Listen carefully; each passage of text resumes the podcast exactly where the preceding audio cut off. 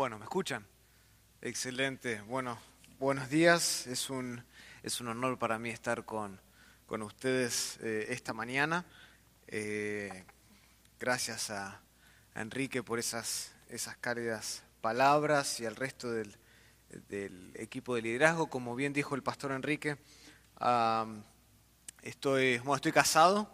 Eh, sirvo, sirvo en la Master Seminary como director de los programas en español. También enseño ahí ah, y sirvo juntamente con el pastor principal, Roberto Sánchez, en la Iglesia Bíblica Berea, eh, en la enseñanza con los jóvenes adultos.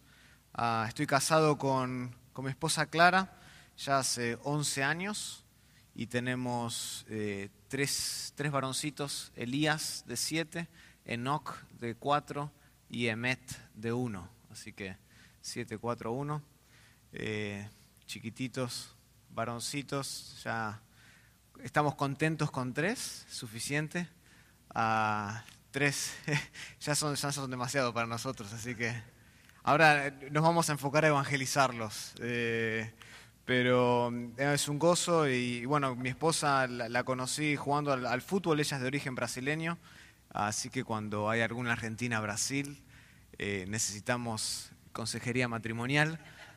Ah, pero, pero no, es, es un gozo poder estar con, con mi esposa y ahora me acaba de mandar una foto con, con los niños, así que eh, también es parte de lo que, todo lo que yo hago y, y gran parte de que pueda estar acá es eh, eh, posible solamente por ella, ah, que me da y me brinda la posibilidad de estar acá visitándolos a ustedes. ah, y para mí es un gozo, eh, creo que nos sentimos, y estoy expresando y hablando también por el resto del equipo que vino, nos sentimos como en casa, eh, nos han eh, tratado como, como reyes, nos han eh, agasajado de mil y un, mil y un maneras, ah, así que solo darle gratitud a, ustedes, a todos los que estuvieron sirviendo como voluntarios, la verdad que hemos visto el amor de Dios de manera palpable en su servicio, así que animarles a seguir haciendo lo que están haciendo, no, no se den por vencido, Ah, la palabra de Dios tiene efecto y claramente tiene efecto en sus vidas. Y agradecerle al pastor Enrique y a, todos los demás líderes porque el hecho de que ustedes sirvan de la manera que sirven es porque la palabra de Dios está siendo predicada bien todos los domingos y semana tras semana aquí. Así que para mí es un honor compartir este, este púlpito ah, y ver el trabajo de- del pastor Enrique y del resto del liderazgo, a un graduado nuestro del seminario, eh, bueno, ahora todavía un estudiante eh, en la maestría. Para mí es un honor estar acá y tanto el seminario como Iglesia Bíblica Berea y mi familia les mandamos saludos. Así que vamos a... Estoy viendo la hora. Excelente. Para comenzar me gustaría remontarme al año 2018. En el año 2018 se publicó un estudio que estima que aproximadamente el 15% de la población mundial podría padecer de algún tipo de fobia. El 15% de la población mundial padece de algún tipo de fobia. ¿Qué es una fobia? Una fobia es en esencia un temor irracional. Una fobia es en esencia un, eh, temor extremadamente intenso a algo que representa poco o ningún peligro realmente. Por lo general, una, una- una fobia se, se manifiesta, se expresa mediante pensamientos catastróficos. Las personas que sufren de, fobias tienen estos pensamientos catastróficos. Y dependiendo de la gravedad de la fobia, algunos, algunos van de pensamientos a síntomas físicos. Como por ejemplo, algunos sufren de náuseas, otros de taquicardia, otros de sequedad en la boca e incluso de sudoración excesiva. Una de las fobias más comunes es lo que se conoce como aerofobia. ¿Qué es la aerofobia? ¿Alguien sabe? El temor al aire en esencia, el temor a volar, la aerofobia. La mente de la persona que sufre de aerofobia se inunda de miedo irracional a padecer un accidente de avión, a que el avión pierda inestabilidad y se estrelle contra algo. No importa cuántas veces tú le repitas a una persona que sufre de aerofobia que, que, el avión es uno de los medios de transporte más seguros, no importa cuántas veces se los digas, el aerófobo, esa persona que padece de esa fobia, simplemente no te va a escuchar porque tiene este temor irracional. Otra fobia que es bastante común es la claustrofobia. ¿Qué es la claustrofobia? El temor a los espacios cerrados, a los espacios pequeños. Las personas, por ejemplo, que sufren de claustrofobia suelen tener dificultades para respirar porque sienten que se van a quedar encerrados en este lugar pequeño. Algunos de los, espacios, más, eh, que más afectan a este tipo de personas son los ascensores, los sótanos, los túneles. Lo contrario a la claustrofobia es la agorafobia. La agorafobia es el temor a los espacios abiertos, no a los espacios cerrados. Hay personas que ni siquiera pueden salir de la casa por miedo a sentirse atrapadas en medio de la multitud.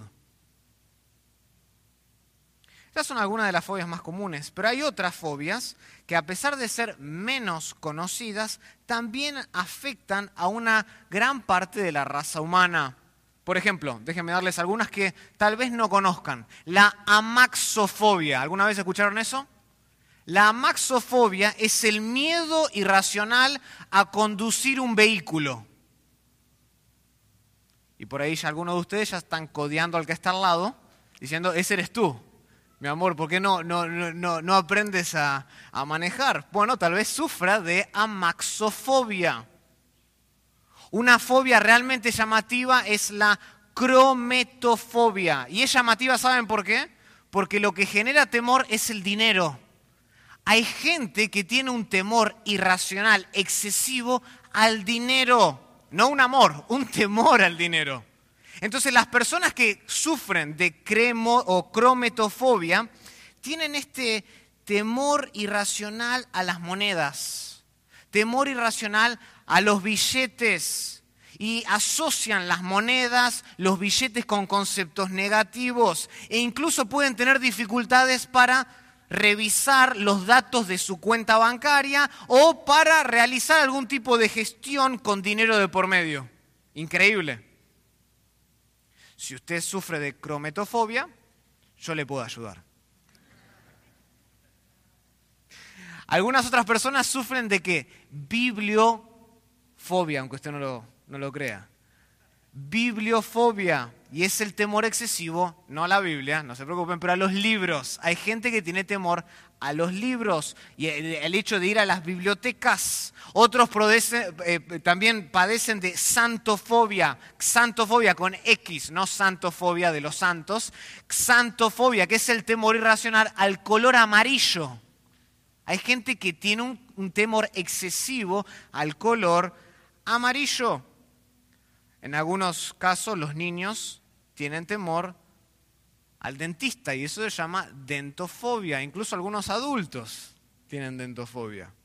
Pero quizás la fobia más extraña de todas, cuyo nombre consiste de 28 letras, y lo voy a leer solo una vez, es la hexacosio execonta hexafobia, que es el temor irracional al número 666.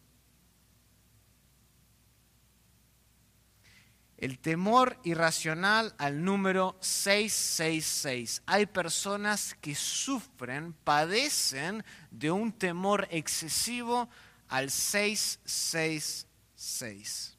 Ahora, sea cual sea el origen de estas fobias, la realidad es que ninguna de ellas deja de ser un temor irracional, a algo que representa poco o ningún peligro. Con esto no quiero decir que no haya motivos para tener miedo de las arañas, ¿no? Hay una fobia llamada la aracnofobia.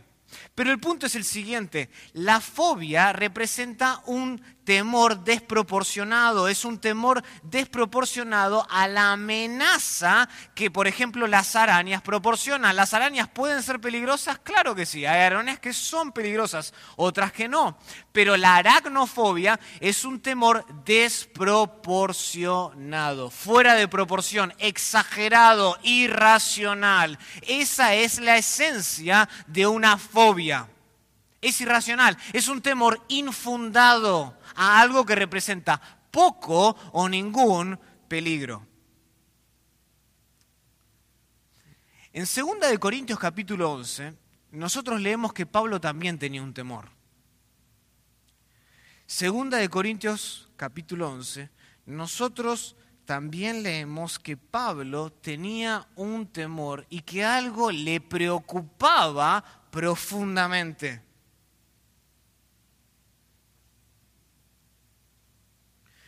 Y aunque aquí, en este versículo que vamos a leer en un instante, aunque aquí en este pasaje el verbo que se usa es el mismo del cual nosotros derivamos en español la palabra fobia,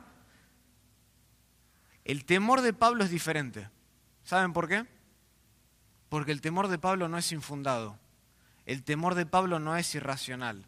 Lo que Pablo acá tiene miedo no es, no es una fobia como la aracnofobia, como la centofobia, como la claustrofobia, que son peligros o son temores desproporcionados. Lo de Pablo es un temor real. Lo de Pablo es un, un, temor que está fundado en una realidad peligrosa que sucede en la iglesia.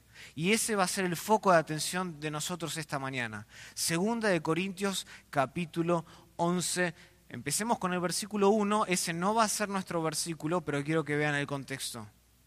Segunda de Corintios capítulo 11, versículo 1, ¿lo tienen? ¿Sí?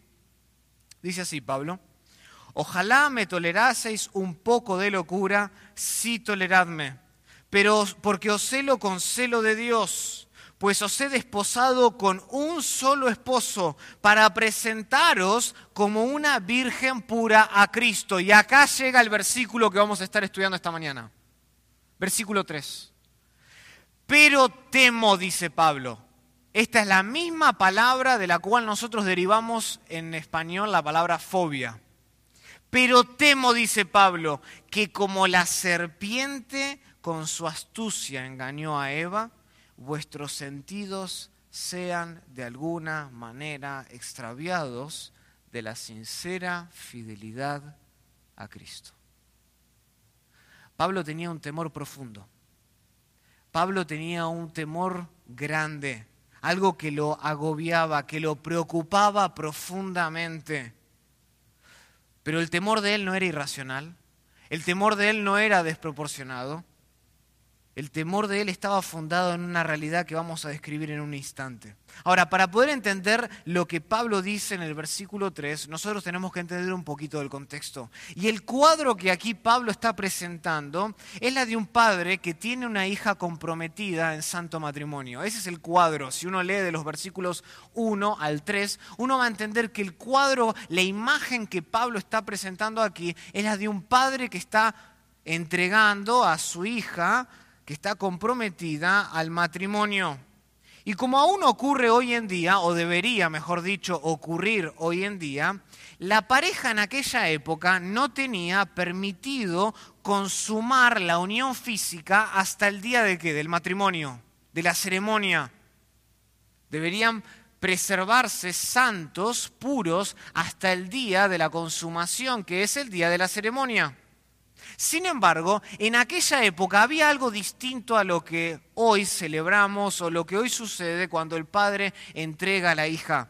En aquella época, en la época del primer siglo, la hija era considerada esposa de su futuro marido por efectos legales desde el día en que se convertía en novia. Eso no sucede hoy en día. Hoy en día la novia no es considerada esposa inmediatamente.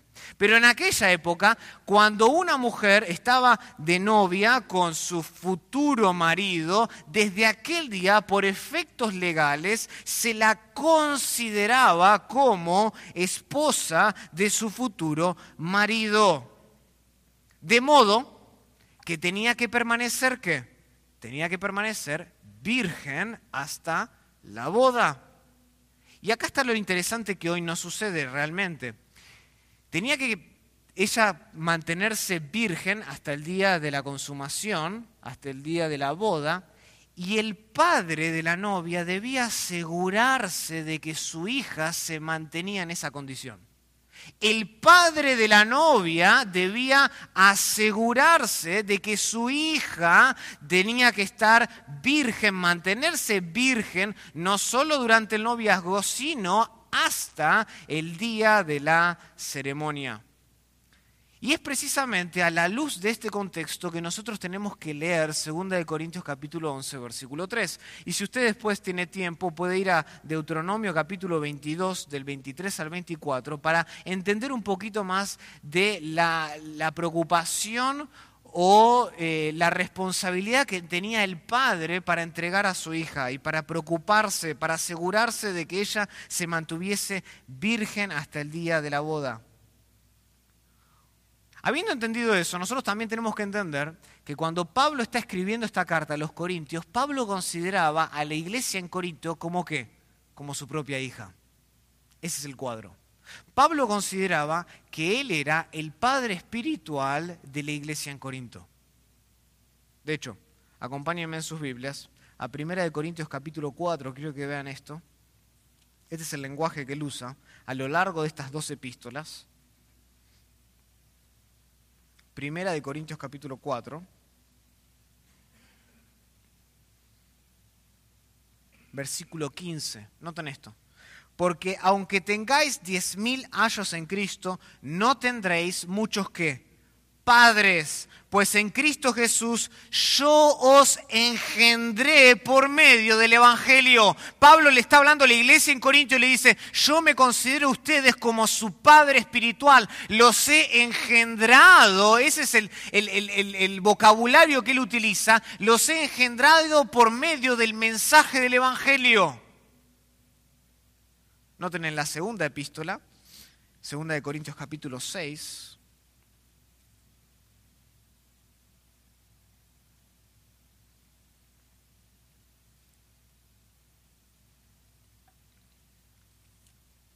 Segunda de Corintios capítulo 6 dice versículo 12, no estáis estrechos en nosotros, pero sí sois estrechos en vuestro propio corazón. Pues para corresponder del mismo modo, noten lo que aparece entre paréntesis, como a hijos hablo, ensanchaos también vosotros. Pablo le hablaba como a hijos, se consideraba su padre. Capítulo 12 de Segunda de Corintios, más adelante.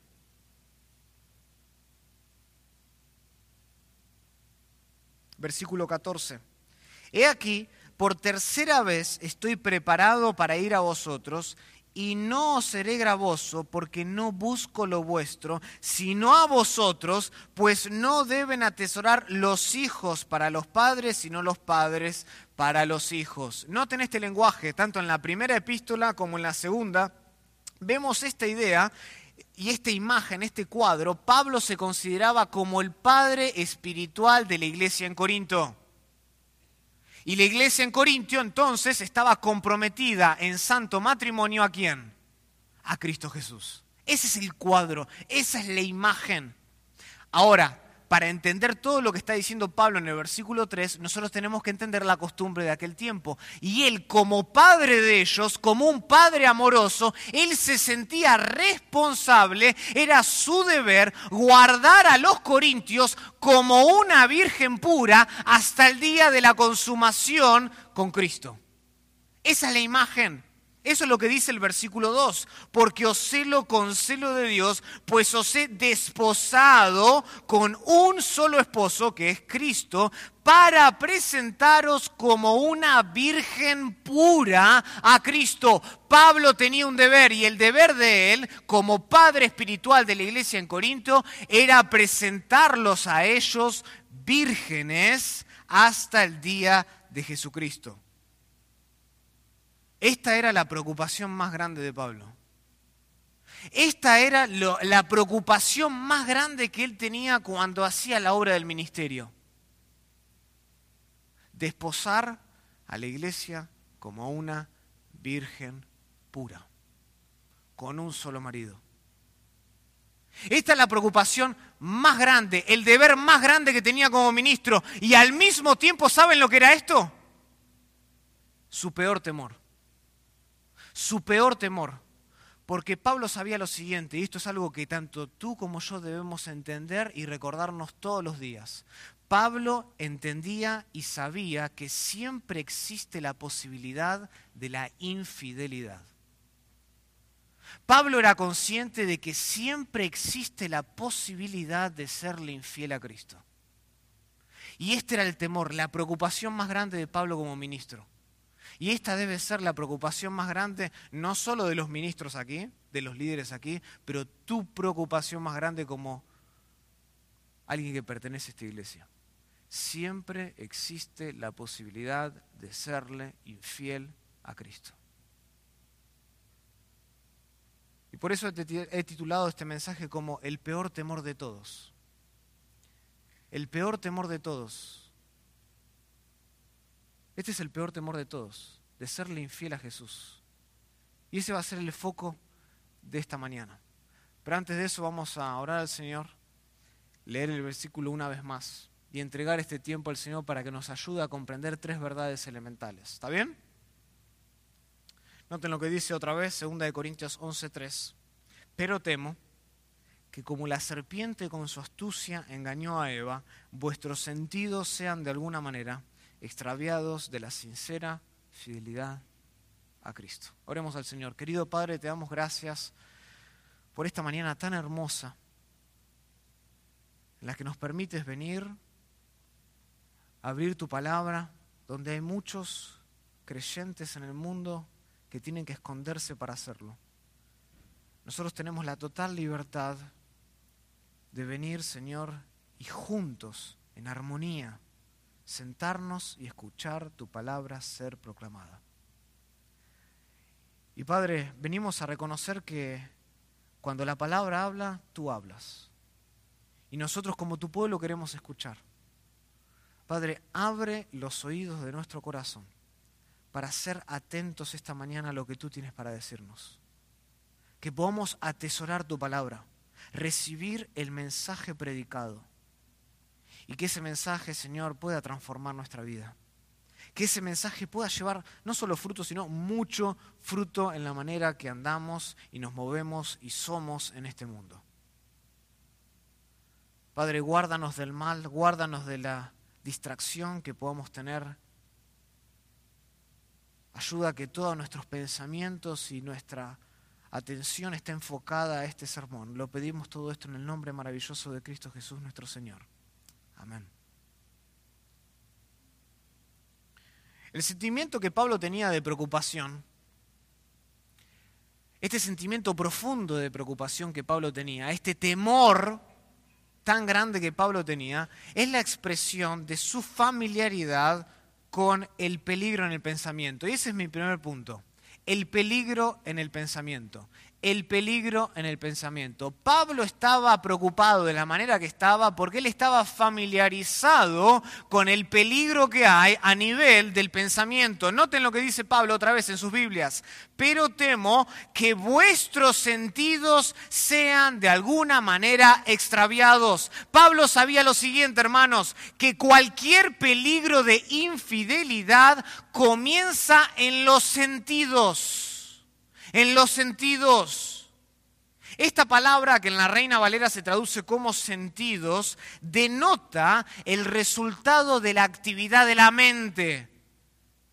Es lo que pensamos en realidad.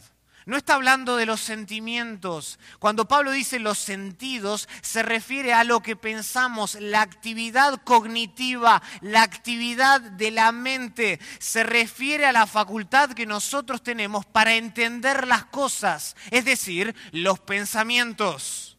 Por eso es que si ustedes tienen otra versión, especialmente la nueva versión internacional, ustedes van a ver que aquí lo traduce como pero temo que vuestros, vuestros pensamientos sean de alguna manera extraviados. Vuestros pensamientos. Pablo utiliza esta palabra anteriormente en la epístola y quiero que veamos todas las veces que la utiliza. No la utiliza muchas veces. Acompáñenme a 2 de Corintios capítulo 2. Segunda de Corintios capítulo 2.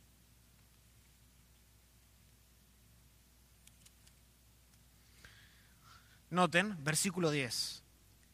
Y al que vosotros perdonáis, yo también. Pero también yo lo he perdonado, si algo he perdonado, por vosotros lo he hecho en presencia de Cristo, para que Satanás, escuchen, no gane ventaja alguna sobre nosotros, pues no ignoramos sus qué?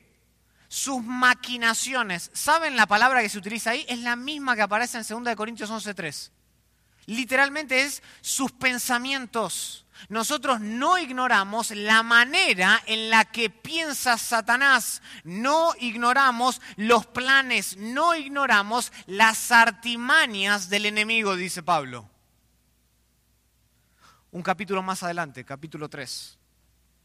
Noten, versículo 12. Así que Teniendo tal esperanza, usamos de mucha franqueza, y no como Moisés, que ponía un velo sobre su rostro, para que los hijos de Israel no fijaran la vista en el fin de aquello que había de ser abolido.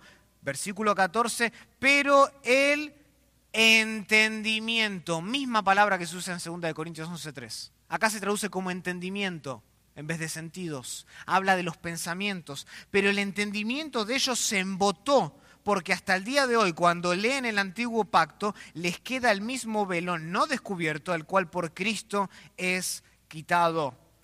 Capítulo 4, versículo 3.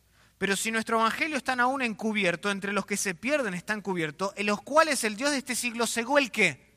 El entendimiento, la misma palabra que aparece en 2 de Corintios 11:3. Cegó el, el, entendimiento, la manera de pensar, tanto en 2 de Corintios 3:14, en 2 de Corintios 4:4, la misma palabra se usa en referencia al entendimiento, al pensamiento endurecido, entenebrecido en los hombres.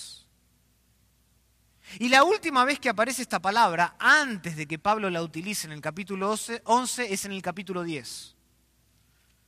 En el capítulo 10 Pablo la vuelve a usar.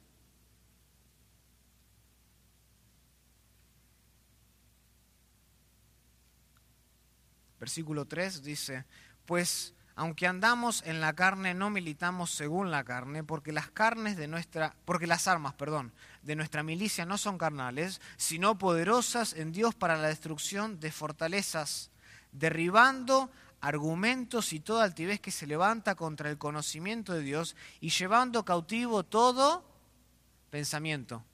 Adivinen que esa es la misma palabra que en 2 Corintios 11.3 se traduce como sentidos.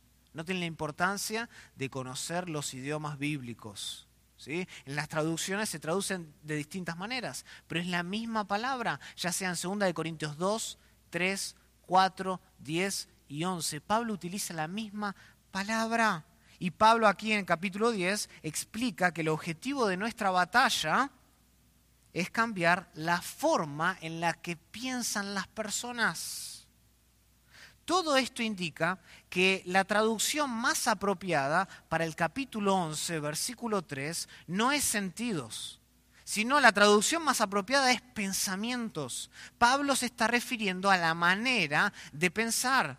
Incluso Pablo utiliza esta palabra, como hemos visto, cinco veces en 2 de Corintios, y solo aparece una sola vez más en el Nuevo Testamento. Aparece en Filipenses capítulo 4, versículo 7, donde claramente se refiere a la manera de pensar. Dice así, y la paz de Dios que sobrepasa todo entendimiento, guardará vuestros corazones y vuestros qué? Vuestros pensamientos en Cristo Jesús. Claramente, la mejor manera de traducir en 2 Corintios capítulo 11, versículo 3 la palabra no es sentidos. Pablo no está hablando de sentimientos, Pablo está hablando de pensamientos, se está refiriendo a la facultad que nosotros tenemos de entender las cosas. De modo que el enfoque de la preocupación de Pablo, ¿saben dónde está? En la mente de los corintios. Noten que el enfoque de la preocupación de Pablo no está en el en los sentimientos. Pablo no está preocupado por los sentimientos de la iglesia en Corintio. Pablo no está preocupado por cómo la gente se siente en la iglesia. Pablo no está preocupado por las palpitaciones, las corazonadas que puedan tener la gente en la iglesia. Su intención no era hablarles acerca de los sentimientos. ¿Saben por qué? Porque el peligro de la infidelidad no comienza con el corazón. El peligro de la infidelidad está al nivel de las ideas del conocimiento, de los pensamientos. La infidelidad comienza con la mente, no con una corazonada. Siempre comienza al nivel de las ideas, de lo que pensamos. Y esto es cualquier tipo de infidelidad, incluso matrimonial. Que un hombre puede hacerle infiel a su esposa no comienza por un sentimiento. Comienza al nivel de las ideas, de lo que piensa o de lo que dejó de pensar acerca de su esposa. Y Pablo estaba preocupado por la manera en que pensaba la iglesia, no por lo que sentía la iglesia.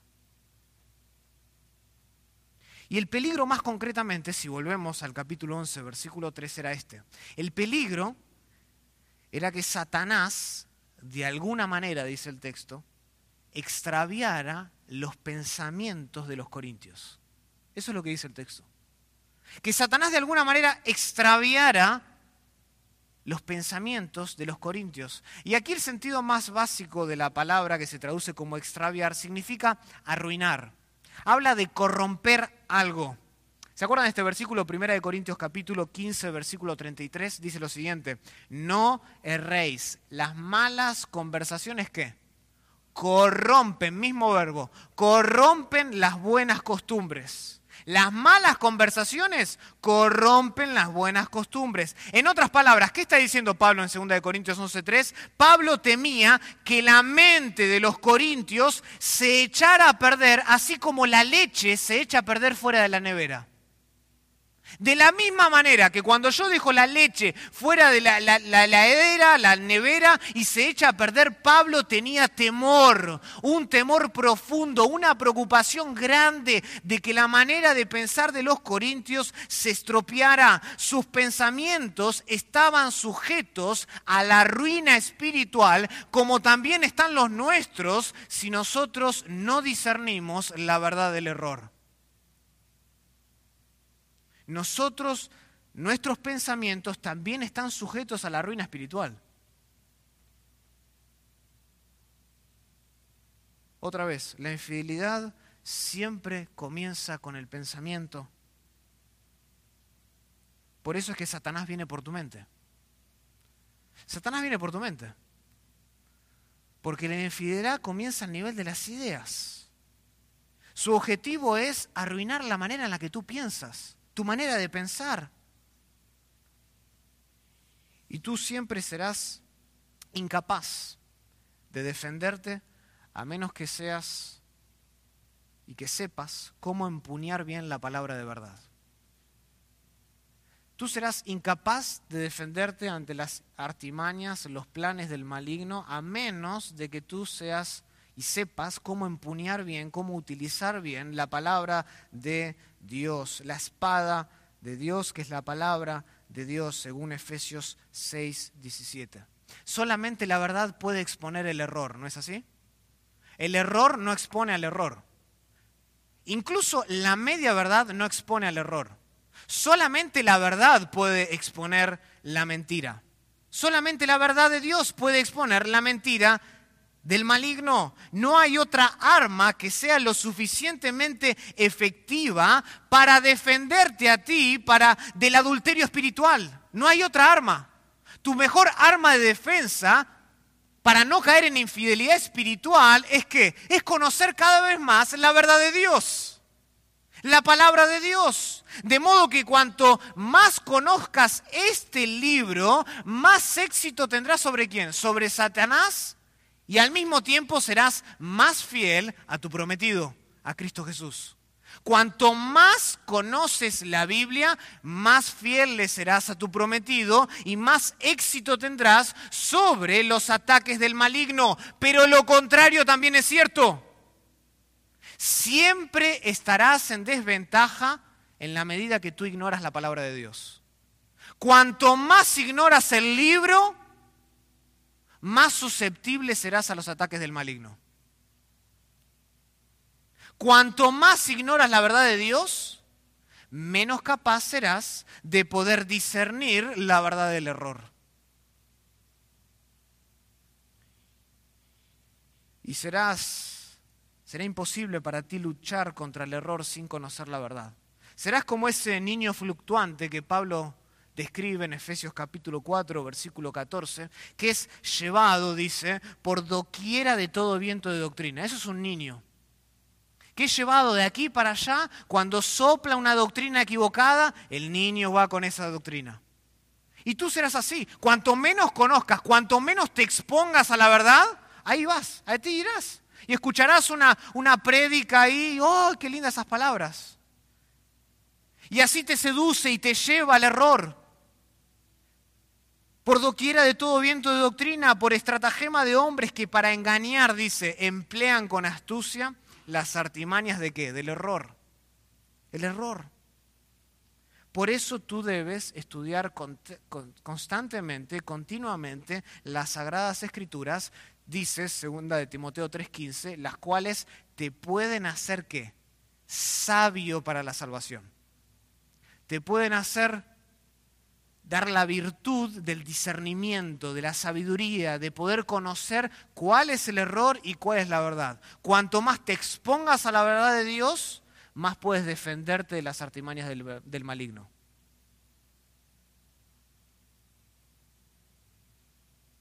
Pero otra vez, lo contrario también es cierto. J.C. Ryle solía decir lo siguiente, me encanta esto. La ignorancia de la Biblia es la raíz de todo error. La ignorancia de la Biblia es la raíz de todo error. Y hoy la iglesia está como está porque lo que se predica es todo menos la Biblia. Y, las personas, y hay congregaciones llenas, y lo hablábamos en la, conferencia este fin de semana, porque hay tantas iglesias llenas con personas que realmente no conocen a Cristo, porque no se las expone a la verdad. Tan simple como eso. A medias verdades tal vez, pero la media verdad no te ayuda a discernir el error, no te ayuda a discernir la mentira.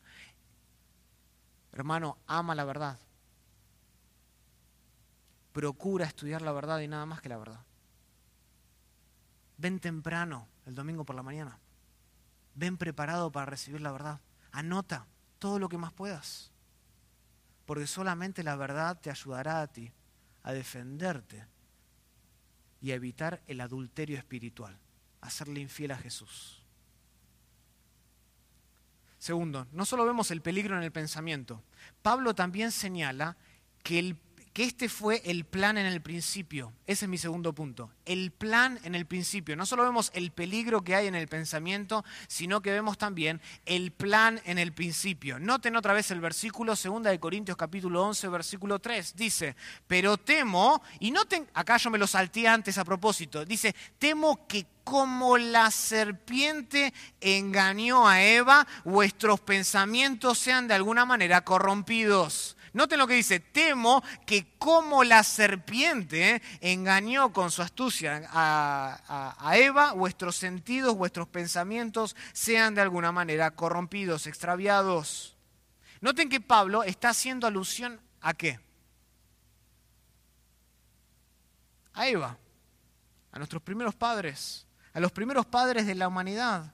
Y esta alusión a la caída específicamente de los primeros padres de la humanidad revela la gravedad de lo que los corintios estaban enfrentando. Pablo los está comparando a ellos y a su situación con la caída de los primeros padres de la humanidad. Increíble comparación.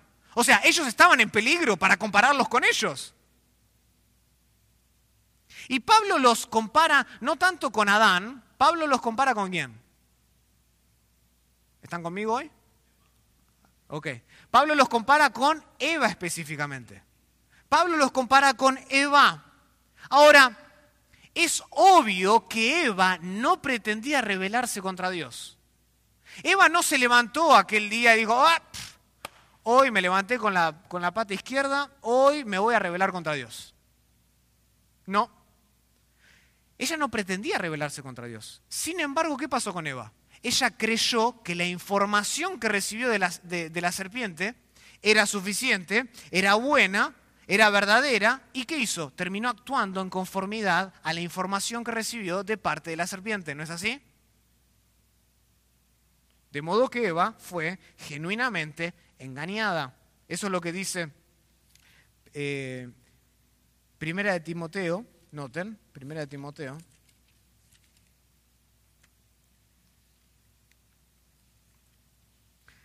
Primera de Timoteo 2, 13 y 14, noten lo que dice, porque Adán fue formado primero y después Eva.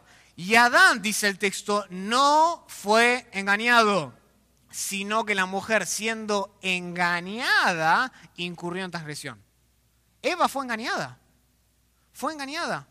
Eso es lo que dice 1 Timoteo 2.14, 2 de Corintios 11.3, dice con su astucia engañó a Eva. Génesis 3.13 dice que la mujer fue engañada por la astucia de la serpiente. Y esto queda muy claro justamente en Génesis 3. Acompáñenme a Génesis 3 porque quiero que vean esto. Génesis capítulo 3.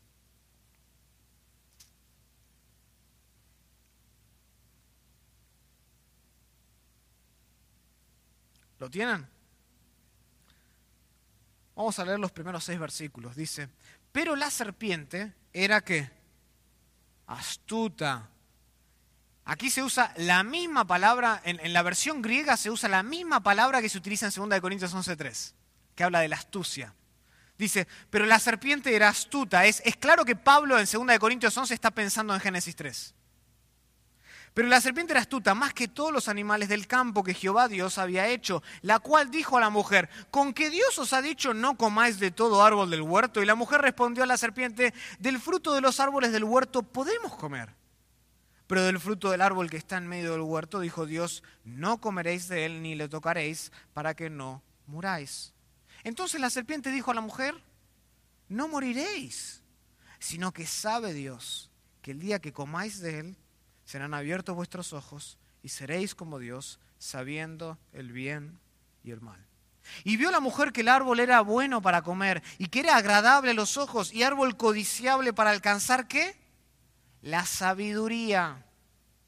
Y tomó de su fruto y comió y dio también a su marido, el cual comió así como ella, o con ella, dice realmente el hebreo, el cual comió así con ella. Noten lo que Satanás le pregunta.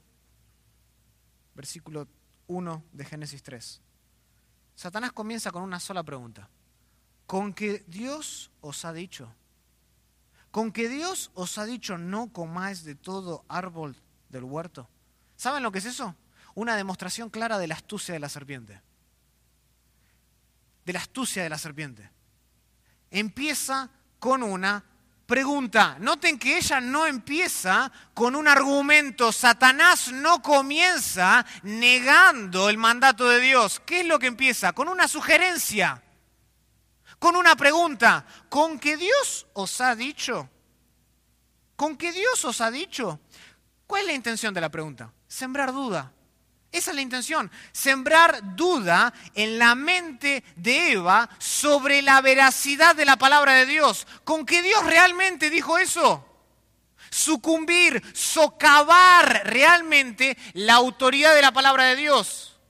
Eso quería sembrar la duda en la mente de Eva. Otra manera de, traducir esta última parte de Génesis 3 sería, ¿es verdad que Dios les dijo esto? Tal vez ahí entendemos un poquito más la duda, ¿no?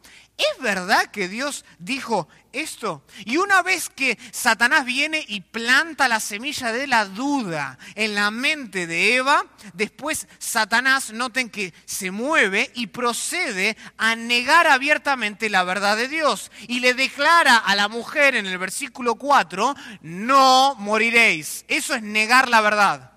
Lo que empieza con una sugerencia y con una duda, después Satanás lo convierte en qué? En una negación.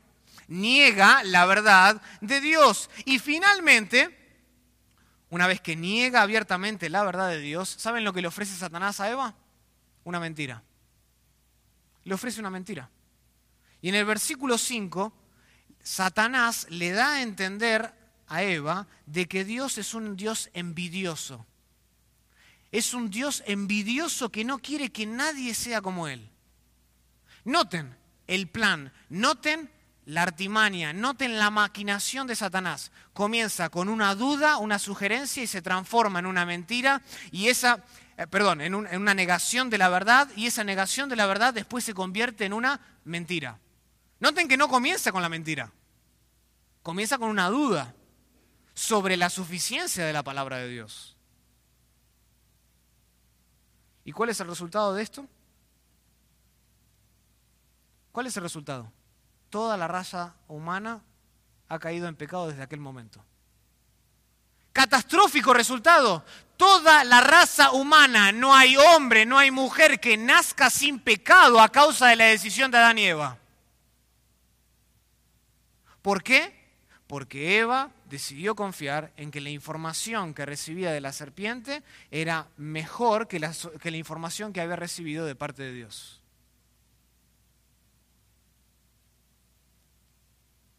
Evidentemente, hermanos, a Pablo le preocupaba en 2 de Corintios 11 que la tragedia que sucedió en el huerto del Edén estaba pronta a repetirse con los corintios. Increíble. La comparación es muy drástica. Pablo estaba profundamente preocupado. Le dicen, tengan cuidado. Así como engañó a Eva, él viene por sus mentes.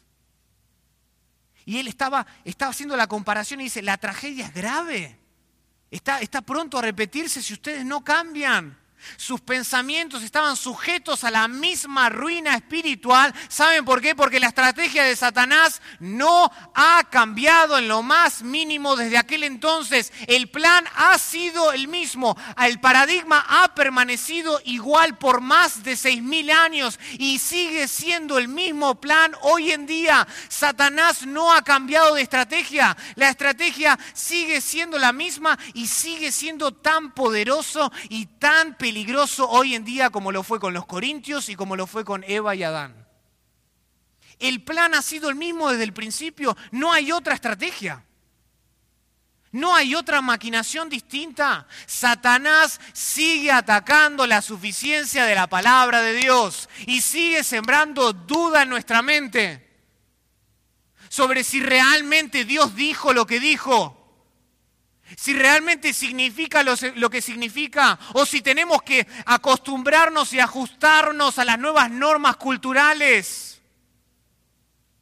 Si tenemos que recibir entonces y disculparnos ante la homosexualidad, como recién se refería el, pastor Enrique ayer en su sesión. El plan ha permanecido igual. Es lo mismo. La serpiente quiere arruinar, la serpiente quiere corromper tu mente y la mía. El plan es el mismo, nada ha cambiado. Este es su modo de obrar. Siempre engaña, siempre engaña. Entonces la pregunta es la siguiente. Si nosotros conocemos cuál es el plan y el plan ha permanecido igual, ¿por qué es que algunos dentro de la iglesia todavía siguen cayendo? ¿Saben por qué? Porque ella obra, la serpiente obra, y obra con astucia. Con astucia. Con astucia. Eso es lo que dice el versículo 3.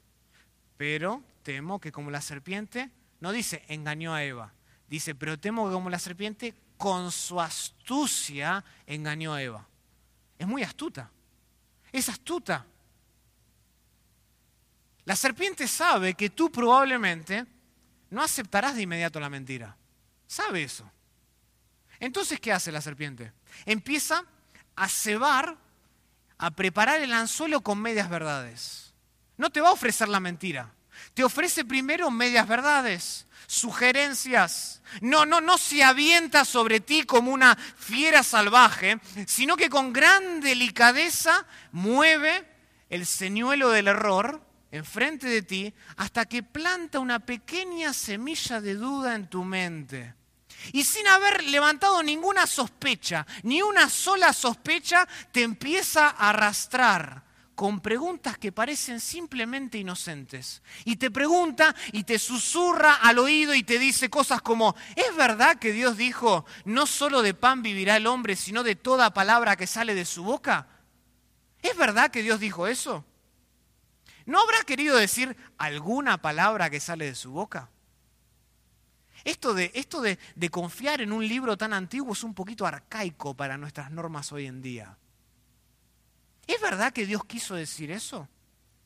No puede ser, susurra la serpiente. No puede ser que si Dios es tan generoso como tú piensas, te niegue esta, esta pequeña cosa. No puede ser. No es posible que te haya prohibido esto también, a menos de que Dios sea un tacaño.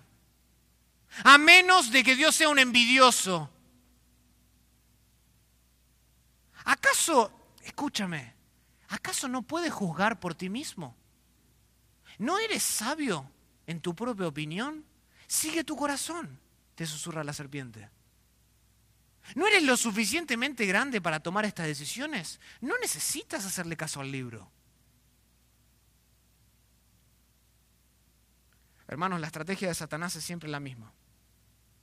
Y la estrategia es esta. Te va a ofrecer independizarte de Dios siempre por medio de una nueva manera de pensar. Y esa ha sido la batalla. Y la batalla que hoy tenemos más que nunca, la batalla ideológica. La batalla de pensar, en el pensamiento, no está al nivel de las emociones. Y siempre Satanás te ofrecerá, y escúchenme jóvenes, en la universidad, esta es la batalla que van a tener. La batalla ideológica, una nueva manera de pensar, de independizarte de Dios y de su libro.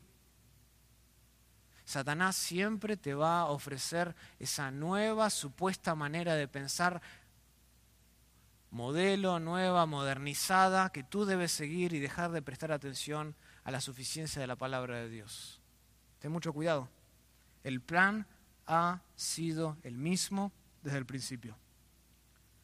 Y lo último que Pablo describe es el propósito en la práctica es el propósito en la práctica. No solo vemos el peligro en el pensamiento, el peligro al nivel de las ideas, el plan en el principio, siempre se ha mantenido así por más de 6.000 años, sino que quiero que vean también el propósito en la práctica. Esto es lo último que Pablo describe en este versículo de 2 de Corintios capítulo 11. Pero temo, dice, que como la serpiente con su astucia engañó a Eva, vuestros pensamientos sean de alguna manera corrompidos escuchen la última frase, de la sincera fidelidad a Cristo. ¿Ven eso al final? De la sincera fidelidad a Cristo. Con estas últimas palabras al final del versículo, Pablo llega al fondo del problema.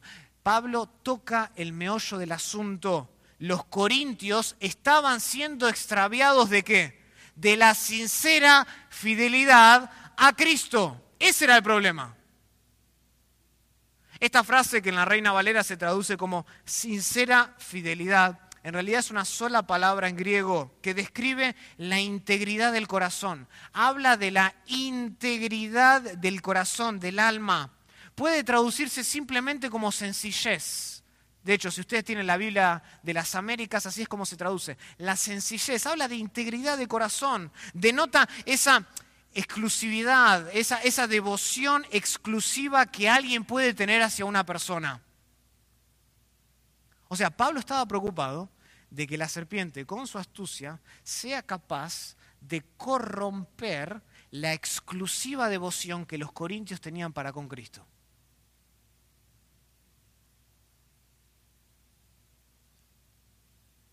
La integridad de su corazón la sencillez de seguir a Cristo. De hecho, en algunas versiones en castellano, esta palabra está acompañada de otro término que significa pureza. Por ahí usted tenga la Biblia de las Américas, la nueva versión internacional, y usted va a ver que aparecen dos palabras, no aparece una sola, aparece pureza y sencillez. Y aunque la Reina Valera 1960 no omite esta palabra, no la traduce, Hay muchos manuscritos en griego de peso que sí lo tienen. Es por esta razón que yo prefiero esta traducción.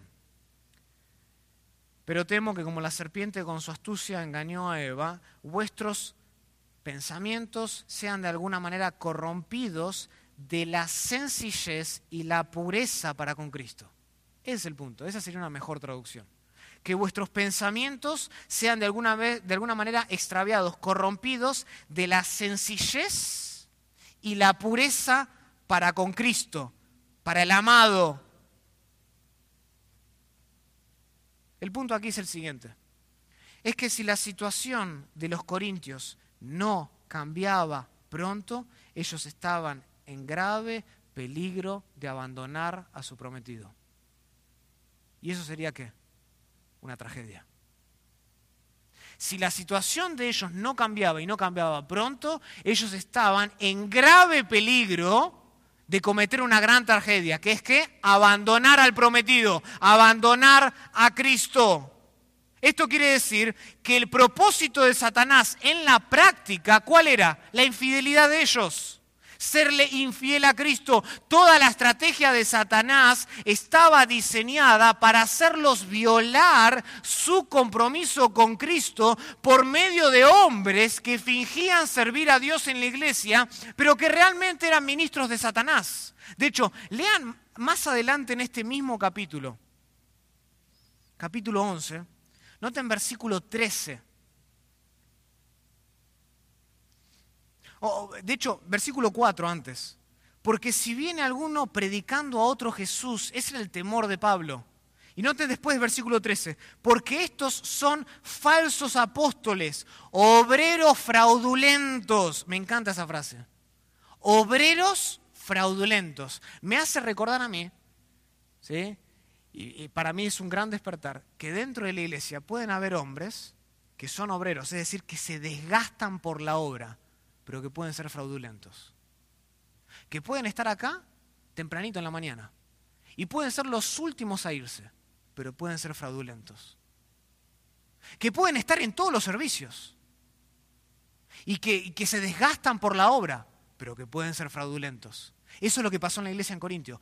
Hombres se habían infiltrado y eran qué? Falsos apóstoles, obreros fraudulentos que se disfrazan como apóstoles de Cristo. Y no es maravilla, dice Pablo, porque el mismo Satanás se disfraza como ángel de luz. Así que no es extraño si también sus ministros se disfrazan como ministros de justicia, es decir, se comportan se conducen como personas que hacen justicia cuyo fin será conforme a sus obras. Increíble. Increíble.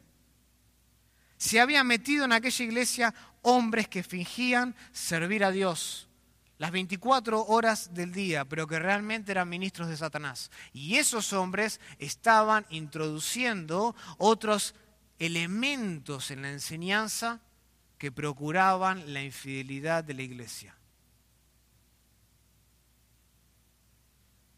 Entonces, ¿qué hace Pablo?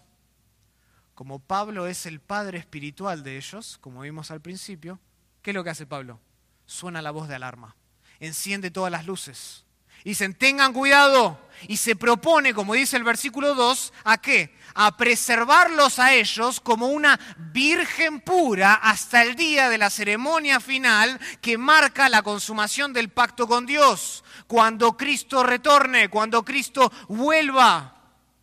Y Pablo se propone entonces hasta aquel día sonar la voz de alarma y recordarle a la congregación que siempre existe el peligro de la infidelidad Hermanos, todo esto indica que la esencia, la esencia, escúchame bien, la esencia de la vida cristiana es la sincera fidelidad a Cristo. Si quieres resumir tu vida cristiana en una sola frase, es esta, la sincera fidelidad a Cristo, seguir a Cristo con pureza y sencillez de corazón. Esa es la esencia de la vida cristiana. Tú no puedes permanecer puro a menos de que tú le rindas tu vida entera a Cristo como un sacrificio vivo, santo y agradable a Dios. Pablo lo expresa así en Filipenses capítulo 1, versículo 21. Para mí el vivir es Cristo y el morir es ganancia. ¿Saben lo que eso significa?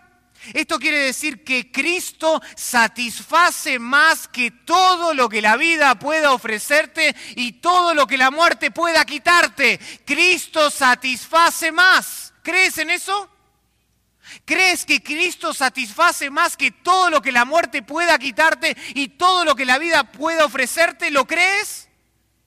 Es por eso que más adelante en Filipenses capítulo 3, versículo 8, Pablo dice, estimo todas, todas las cosas como que, como pérdida, por la excelencia del conocimiento de, la, de Cristo Jesús, mi Señor, por amor del cual lo he perdido todo y lo tengo por basura, con el fin de qué? De ganar a Cristo. Con el fin de ganar a Cristo. Hermano, no hay nada en este mundo ni en el mundo venidero que se compare con Cristo. No hay nada que se compare con Cristo. Nada que se compare con Él. Cuán maravilloso Él, cuán hermoso es Jesús. No hay nada más dulce que Jesús. No hay nada que el mundo pueda ofrecerte más dulce que Jesús, que te satisfaga más que Jesús. No hay un deleite más grande en este mundo, en el cielo, debajo del cielo, más grande que Jesús. No lo hay, no lo encontrarás en ningún lado. ¿Y sabes lo que eso genera para ti? Exclusividad devota hacia Él. Si realmente tú amas a Jesús, le has rendido tu vida, eso crea en ti una sincera fidelidad, una devoción, una pureza, seguir leer todos los días y recordarnos todos los días que no hay nada que se compare con Él, porque siempre existe la posibilidad de la infidelidad. Siempre existe la posibilidad de la infidelidad fidelidad. Y cuando no amas a Cristo sobre todas las cosas, ¿sabes lo que tú haces? Tú estás adulterando espiritualmente hablando. Cuando hay algo más en tu vida que te atrapa más que Jesús, tú estás adulterando espiritualmente hablando. Tú estás siéndole infiel a tu prometido.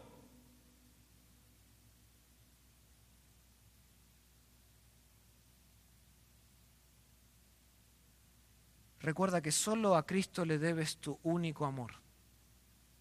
Solo a Cristo le debes una devoción única, que no esté manchada por ningún tipo de intenciones malas o de falsas presunciones o de creencias que no son verdaderas. Entonces te animo esta mañana a que descartes cualquier tipo de duplicidad que haya en tu corazón. Cualquier tipo de duplicidad que haya en tu devoción. Que lo descartes, que lo eches en la basura. De que el domingo por la mañana estás aquí y estás bien vestido y cantas y pretendes ser de Cristo. En tus actos, incluso hasta sirves acá arriba. Pero que el fin de semana se acaba y viene la semana y tú vives más, tú vives como uno más del mundo.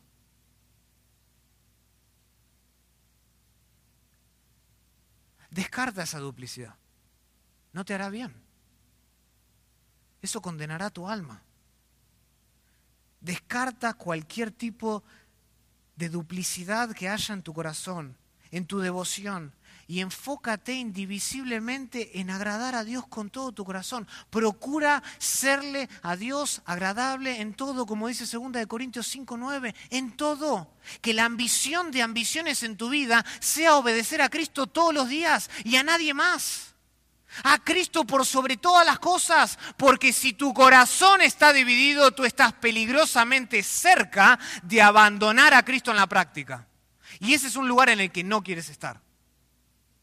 Cuando tu corazón está dividido, estás más y más cerca de abandonar a tu prometido. Cristo requiere de ti absoluta devoción, devoción exclusiva y pura en todo sentido. Él no comparte su gloria con nadie ni con nada. Él quiere que tú le rindas homenaje y vivas para la gloria de Él todos los días de tu vida. Para nadie más, para nada más. Descarta la duplicidad. Ríndele tu corazón solamente a Él.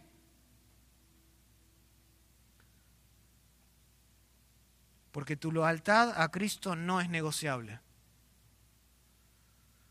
Tu lealtad a Cristo no es negociable como tampoco es la fidelidad de una novia a su prometido. ¿Quién de nosotros en sus propios cabales puede y se pone a pensar, ah, me puse de novia con este hombre, me voy a casar el año que viene, eh, voy a ver si le rindo mi fidelidad este año.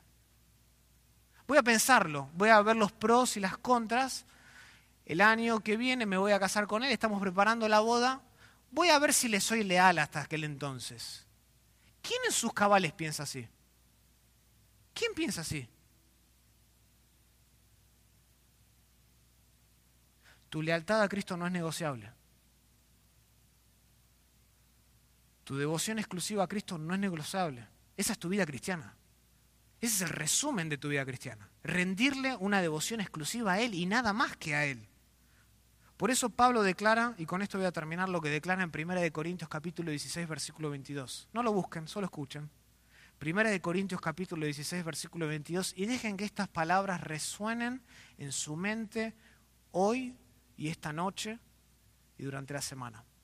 Y Pablo dice así en 1 de Corintios 16, 20, dice, el que no ama al Señor Jesucristo, sea anatema. Cristo viene, dice. El que no ama al Señor Jesucristo, sea anatema. El Señor viene. Y créeme que Cristo viene. El Señor viene. La consumación del matrimonio está cada vez más cerca. El prometido vuelve. Ten mucho cuidado de no traicionar a Cristo con un acto de infidelidad ten mucho cuidado de no traicionar a tu Señor con un acto de infidelidad. Porque si te equivocas con Cristo, pierdes todo lo que importa en esta vida y en la vida venidera.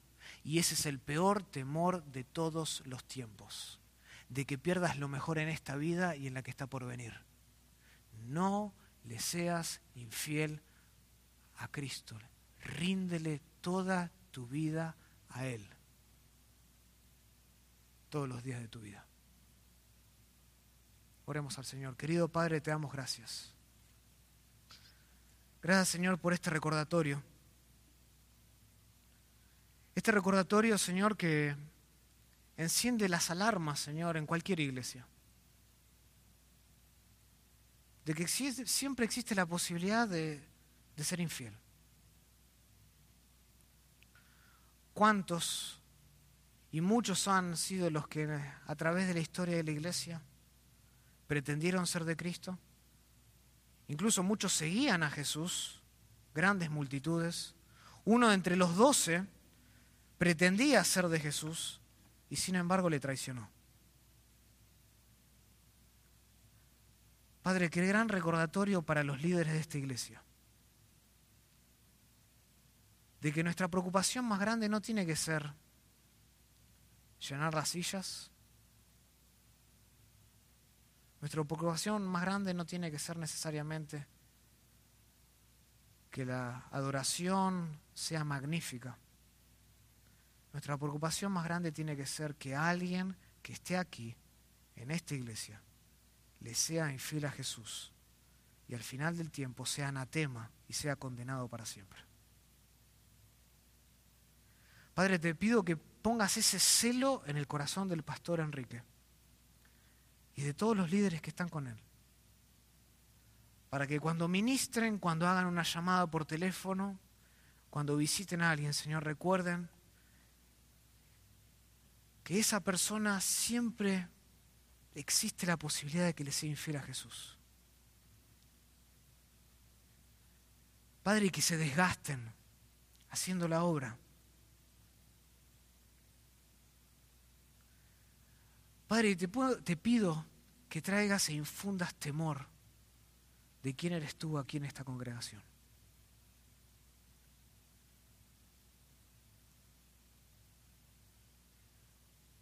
Por ahí, Señor, hay gente aquí que ha pretendido jugar a esto de la iglesia, ha pretendido ser parte de esto y está aquí porque está su marido, y está aquí porque está su papá, y está aquí por distintas motivaciones, pero no está aquí por Cristo.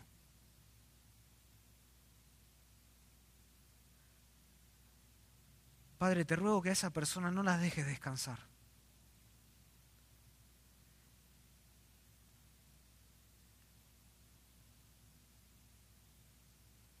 Que su mente, Señor,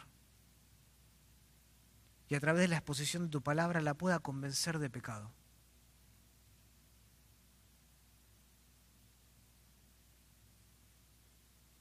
Que realmente, Señor, pueda pensar en su corazón lo que significa Cristo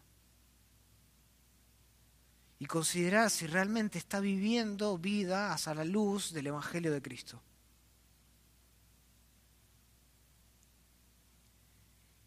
Y si esa persona no lo está haciendo, Padre, te ruego que le des arrepentimiento, que le des la posibilidad, la potestad, la capacidad de cambiar, que todo, solo tú nos puedes dar. Padre, te ruego que tu espíritu opere en el corazón de esa persona que está aquí, pero su corazón está tan frío como el hielo.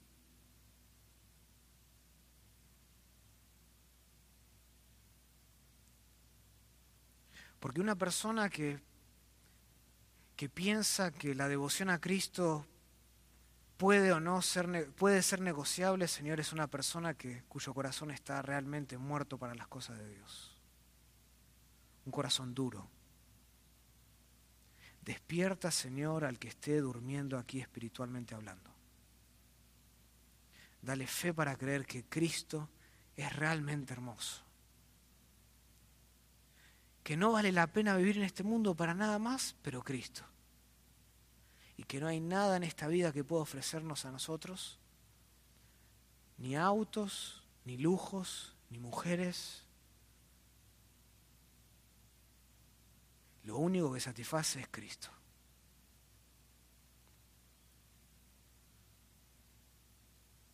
Padre, permite que seamos fieles hasta el fin.